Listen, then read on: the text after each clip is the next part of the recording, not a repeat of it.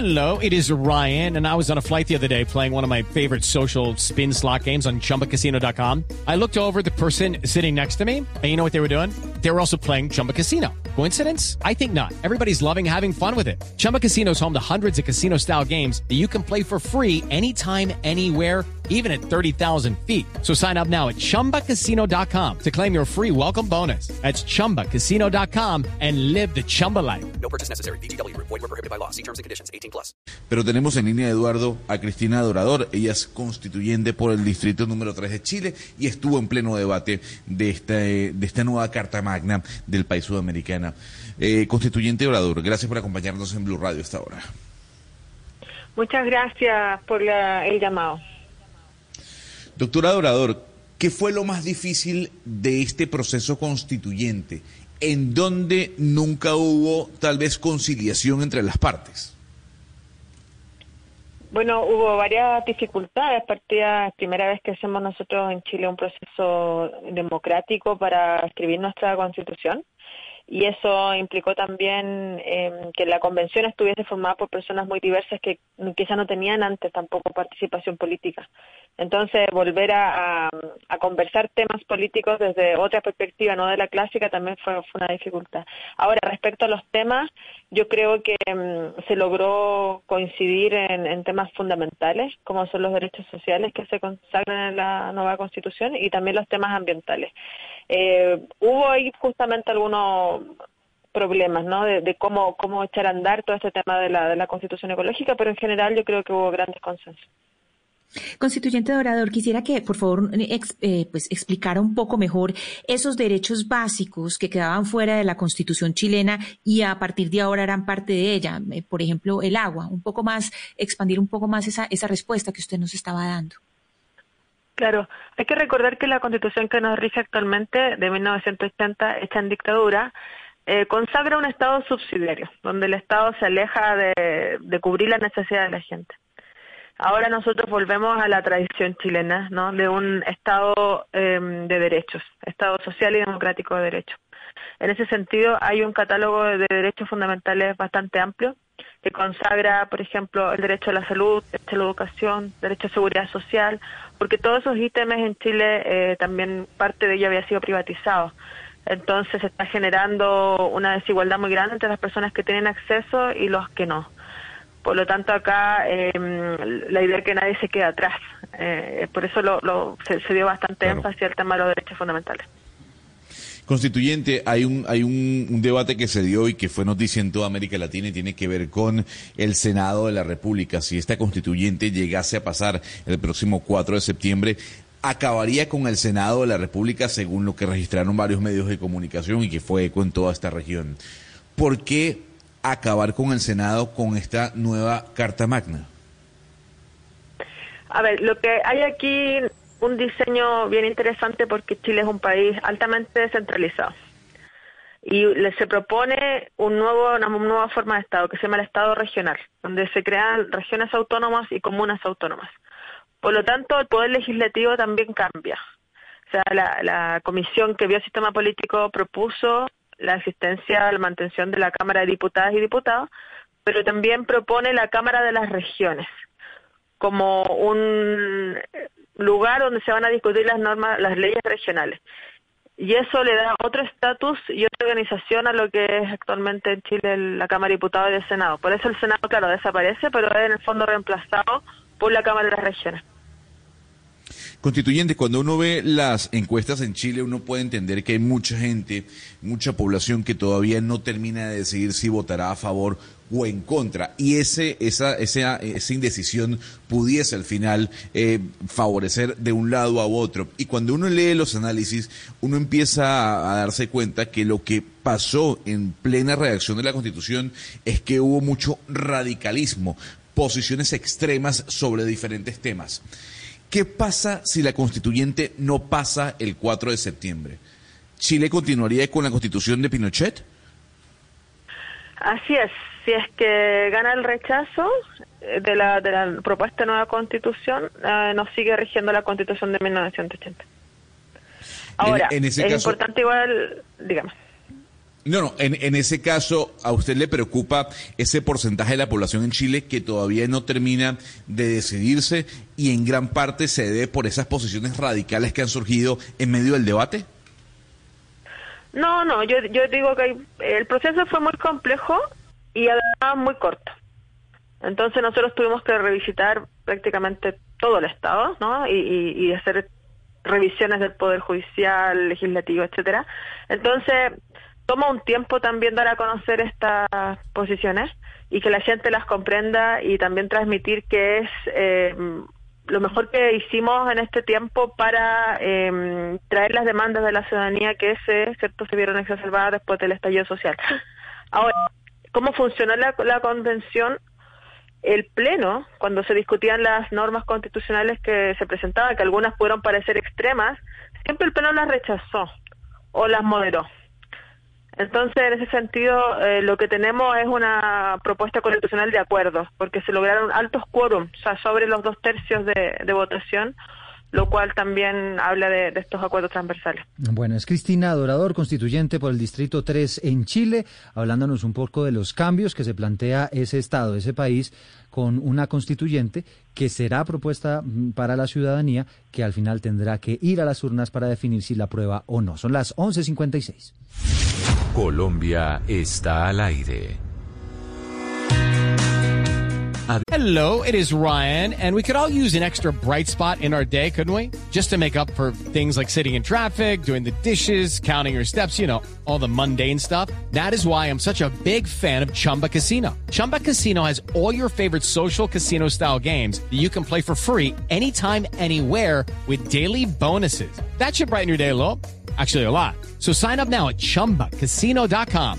That's chumbacasino.com. No purchase necessary. BGW. Void were prohibited by law. See terms and conditions 18 plus. Diario, en cada rincón de Colombia hay historias por descubrir, noticias que deben ser contadas. En Mañanas Blue, un recorrido por las regiones con la Federación Nacional de Departamentos.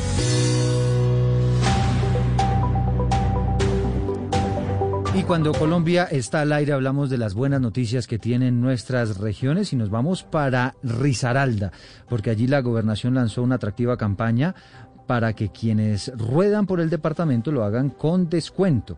Para entender en qué consiste esta campaña con descuentos de hasta el 200%, a esta hora saludamos a la directora de Fiscalización y Gestión de Ingresos de la Gobernación de Risaralda, que se llama Carmen Julia Gutiérrez. Eh, bienvenida, doctora Gutiérrez. ¿De qué se trata esta iniciativa? ¿Cómo así que va a salir más barato rodar por Risaralda? Muy buenos días, Eduardo, para ti y para todos los oyentes de Blue Radio. Así es, desde Risaralda, excelentes noticias para todo el país. Estamos en una campaña donde a todas aquellas personas que tienen matriculados sus vehículos eh, y motocicletas en otros departamentos y tienen nexos con Risaralda para que los traigan hacia nuestro departamento y con ellos les estamos dando un 70% de descuento en la vigencia 2023 y un 50% de descuento en la vigencia 2024 en el impuesto vehicular. Esto si lo hacemos antes del 30 de noviembre. Y entonces, eh, si lo hacen antes del 30 o quienes lo hacen después, entonces ya se pierden esa posibilidad no se pierden la posibilidad, sino que ya siguen los años subsiguientes por temas de tramitología interna y administrativa. Queda registrado estos descuentos para vigencia 2024 y 2025. Y si una persona tiene su carro matriculado en Bogotá, por ponerle cualquier ejemplo, ¿puede hacer el trámite de pasar a la matrícula Risaralda? Claro que sí. El que esté matriculado en cualquier municipio fuera de Risaralda, de cualquier departamento o distrito, puede eh, realizar este, este traslado y ser beneficiario de estos descuentos. Y si, por ejemplo, no tengo mucho tiempo de viajar y demás, ¿hay facilidades para poderlo hacer a distancia? Claro que sí. Eh, el trámite es sencillo, se hace eh, a través de los tránsitos. En el tránsito donde tengo matriculado mi vehículo, solicito que se envíe esta documentación al tránsito. Cualquiera, nosotros acá en Risaralda tenemos cuatro, uno en la ciudad de Pereira, o en la Virginia, Santa Rosa y Dos Quebradas. Escogen cualquiera de los tránsitos aquí llega la carpeta y una vez llega, al, eh, muchos de estos institutos tienen ya toda la posibilidad de hacer los trámites de manera virtual se hace la consignación de erradicación de la matrícula y posteriormente nos llega la información al departamento de Risaralda para poder aplicar los descuentos. Ah, es decir, en ningún momento hay que viajar a, a- a- al departamento de Risaralda o a Pereira para hacer el trámite. Bueno, cada instituto de tránsito o secretarías de tránsito eh, tienen sus políticas. Lo que sí sabemos es que la mayoría trabaja ya con la virtualidad porque pues digamos que fue de los beneficios que nos dejó la pandemia y la mayoría de sus proce- procesos se pueden hacer de manera virtual. Habrán algunos que no, pero la mayoría lo pueden hacer. Mm. ¿Y, ¿Y por qué el departamento de Risaralda está interesado en, que, en tener más vehículos matriculados allá? Bueno, digamos que esta iniciativa eh, y da, o sea, nace de ver que en nuestro departamento ruedan muchos vehículos de personas que se han venido a vivir. Recuerden, recordemos que Risaralda se ha vu- vuelto un destino para muchas personas donde se vienen a radicar, ya sea ya en su época de descanso, al final de su vida laboral o a, o a crear empresas y emprendimientos y se trasladan de estos otros departamentos y llegan acá, ruedan en nuestras vías, pero no hacen este traslado de sus vehículos. Entonces de allí fue la iniciativa, pero esta iniciativa se puede extender a cualquier persona en el país. Es decir, esto busca más que nada es que quienes están en Risaralda, quienes están viviendo allá y tienen matrículas de otros lugares del país, por ponerle un ejemplo de Bogotá, entonces hagan ese traslado allá en Risaralda. De acuerdo. Eh, sí, porque finalmente, pues hasta rodando por las vías de nuestro departamento, eh, pues qué más que eh, contribuir también, porque estos recursos precisamente se destinan para el desarrollo de nuestro departamento en toda la parte de infraestructura, vías y los demás programas pues de nuestro plan de desarrollo, pero da como esa responsabilidad de que donde yo estoy contribuya para que se puedan mantener las vías y las demás infraestructuras del departamento de Risaralda. Si ese carro es eléctrico o híbrido, ¿va a tener mayores descuentos? Para los eh, vehículos hí- eh, híbridos y eléctricos tenemos también un descuento especial, pero para los nuevos, cuando compran los vehículos y radican su matrícula inicialmente aquí en el departamento de Risaralda, les estamos dando 40% de descuento durante cinco años consecutivos eh, en su impuesto vehicular. La única condición es que deben de dejar matriculado su vehículo acá durante cinco años posteriores.